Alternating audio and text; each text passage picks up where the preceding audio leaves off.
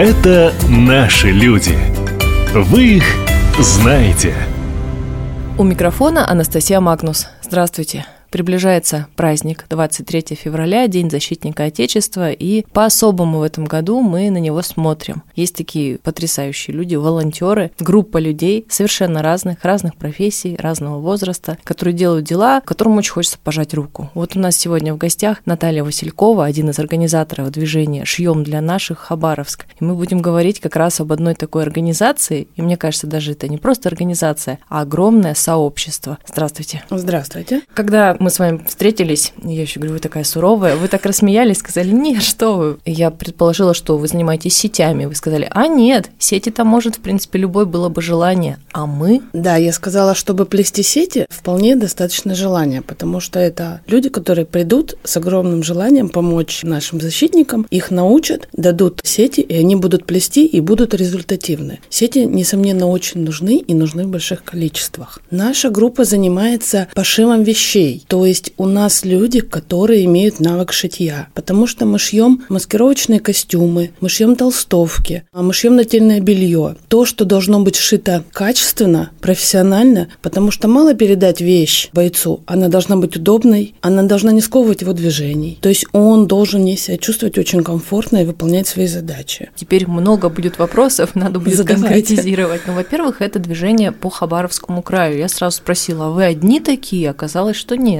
На самом деле движение «Шьем для наших», вот я узнала, что на Западе это было с того момента, как началась СВО. У нас в Хабаровске оно образовалось в тот момент, когда наступила мобилизация. Это октябрь 22 года. Почему образовалось? Потому что почувствовали необходимость в вещах. Возможно, даже вы заметили, многие из нас заметили, когда случилась мобилизация, все пошли в магазины покупать мужчинам вещи потому что мужчину мобилизовали, его нужно было одеть, обуть, и вещи в магазинах закончились. Закончились вот, ну, даже такие предметы, как Носки. бы а, балаклавы, то есть носки. Соответственно, встала вот эта необходимость шить. Флис на тот момент можно было закупить. Как бы собралась группа женщин. Были те, кто могли кроить, знали навыки. И спасибо интернету мы видели выкройки, допустим, в интернете. Они были уже бесплатные, можно было взять. Они уже отработаны были. Мы взяли, купили ткань и начали шить вещи, помаленьку, потихоньку помогая мобилизованным Хабаровского края. Сейчас мы шьем уже вещи не только мобилизованным, но тем мужчинам в зоне СВО, которые защищают нас, которым нужны эти вещи, они отправляют нам заявки. То есть мы уже понимаем, маскировочные костюмы тоже нужны по заявкам. Мы научились их шить, мы научились шить их хорошо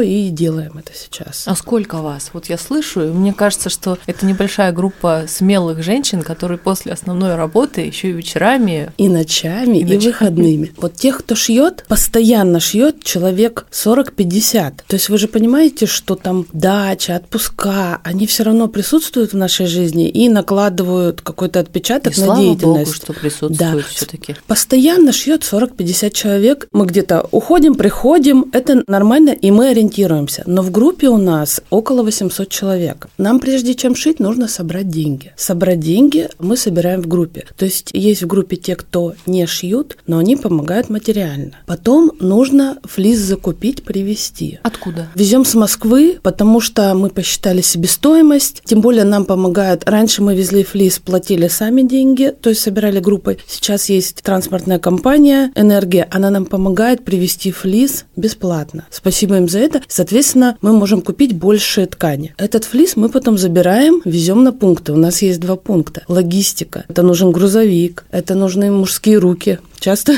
это делают женские руки. То есть это все нужно на пункт. Потом крой, шитье – это люди, которые с этим навыком знакомы. Далее мы все вещи стираем, потому что мужчина должен получить вещи, они должны быть чистые, готовые к использованию. Мы их стираем. Летний ассортимент мы гладим, ну, потому что выглядят они после стирки, ну, требуют глажки. И упаковка. Каждая вещь упакована индивидуально. То есть у нас есть люди, которые упаковывают вещи по одному экземпляру. И далее уже идет сортировка по заявкам. Мы складываем большие коробки то количество, которое необходимо. Получается, если ты не умеешь шить даже, но очень хочешь, ты можешь вступить в группу и где-то приехать помочь там разгрузить, погрузить. Вдруг есть машина или кто-то с транспортом. Ты можешь даже помочь упаковывать. Это научиться просто. Кто желает, приходят, да. Автоволонтеры очень нужны, потому что я вам скажу, что у нас шьет очень сильно Нанайский район. Туда, если это ехать специально, это определенные затраты финансовые. Мы их стараемся, честно скажу, избежать. То есть есть люди, которые едут туда по работе, допустим. Уже мы с ними знакомы,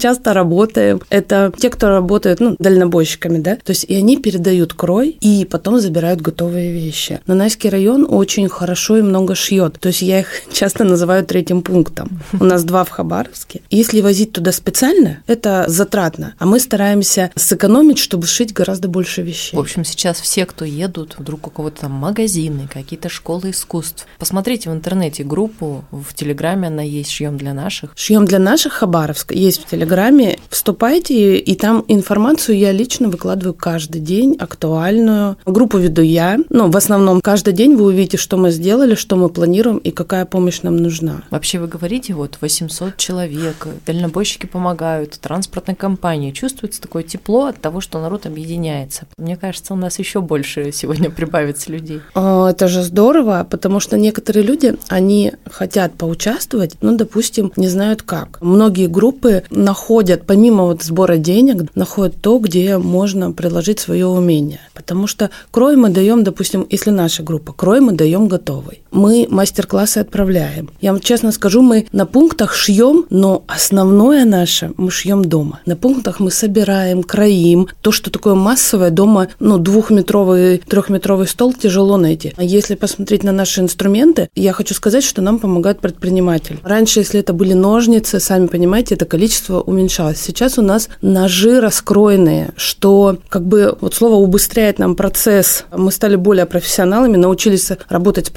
профессиональной техникой, и тем самым мы быстрее кроим и, соответственно, раздаем крой. Это вот даже приходите, покажу вам наглядно. Такие инструменты достаточно большие. Но мы обратились к предпринимателю, он нам помог. Тем самым как бы увеличили производительность группы. Как, ну, Огромный вот так вклад. Вот. А это мы научились. То есть этому нам тоже приходится учиться, потому что те, кто состоит в группе у нас, у нас есть профессиональные швеи, они нам помогают, но в основном это женщины с желанием помочь. Вот лично у меня из шитья уроки трудов в школе. Это вы говорили. Да, уроки трудов в школе, и потом у нас вот организатор, моя коллега, у нее есть навык шитья, она меня научила. Она нам проводила, ну, мастер-классы, собрала нас, объяснила, как шить. Мы все отшили, и потом просто начали шить. На самом деле сборка вещей, она достаточно несложная. Она требует Внимательность. внимательности в каждой вещи часть души и вот желание помочь. А Вот. есть отклик? Вам пишут в ответ, вот чувствуя это с душой присланное? Да, я вам скажу честно, мы не просим, вот нам обязательно отчет, но они, несомненно, есть. Сегодня вот только в группе я выкладывала, мужчины написали нам спасибо, что вещи пришли, потому что в каждой вещи у нас мужчина получает вещь, там есть записка. Мы вот это патриотическое воспитание и нас, и детей, мы пишем записки. Дети пишут свои рисунки, приносят. Тем самым вот эту чуточку добра передаем. Я вот хотела сказать, мы даже вещи вкладываем, ну вот знаем, что мужчинам необходимы носки, это расходный материал. У нас женщина самостоятельно сама делает на пункте шнурки, потому что шнурки в берце должны быть достаточно крепкие, определенной длины. Она это умеет делать, то есть у нас также в группе делаем шнурки. Потрясающе. Есть, да, она не умела шить, а вот эту точку приложения она нашла. И вы знаете, вот даже эти шнурки, мужчины нам говорили, что вот так приятно и очень нужная вещь. Казалось бы, шнурки, да, ну, это не коптер, согласитесь.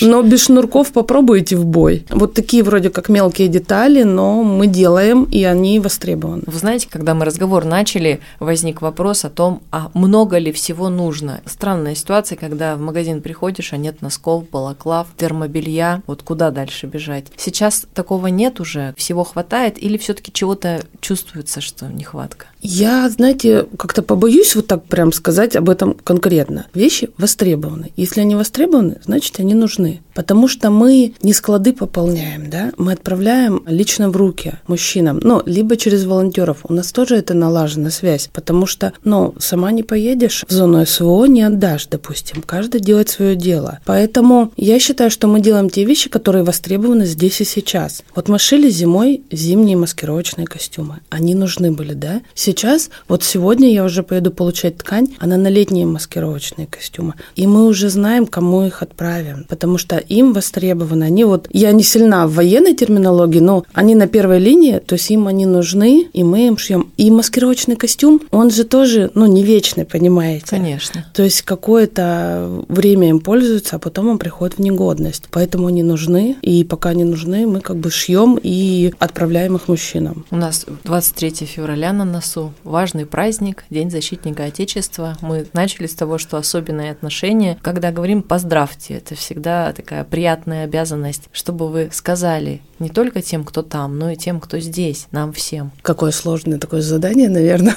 Это День защитников Отечества. Я думаю, что это должен быть праздник каждого из нас. Поэтому надо сплотиться и своими силами сейчас защитить наше Отечество. И, конечно, желаю всем сил, здоровья, терпения и любви к родине. Что нужно, я думаю, это зайти в социальные сети, найти группу «Шьем для наших Хабаровск», подписаться, порекомендовать друзьям и подумать, чем бы вы могли помочь. Как часто у нас в студии бывают волонтеры, и они говорят на вопрос, почему вы этим занимаетесь, какая моральная отдача от этого дела. Устаешь, да, тяжело, да, но потом присылают это письмо или смс и ты думаешь, вот оно. Вас очень сильно благодарю. Крепости вашим соратникам тоже низкий поклон. Ну и будем следить за новостями. Спасибо. Сил нам всем. В гостях у нас была Наталья Василькова, один из организаторов движения «Шьем для наших Хабаровск». С праздником! Меня зовут Анастасия Магнус.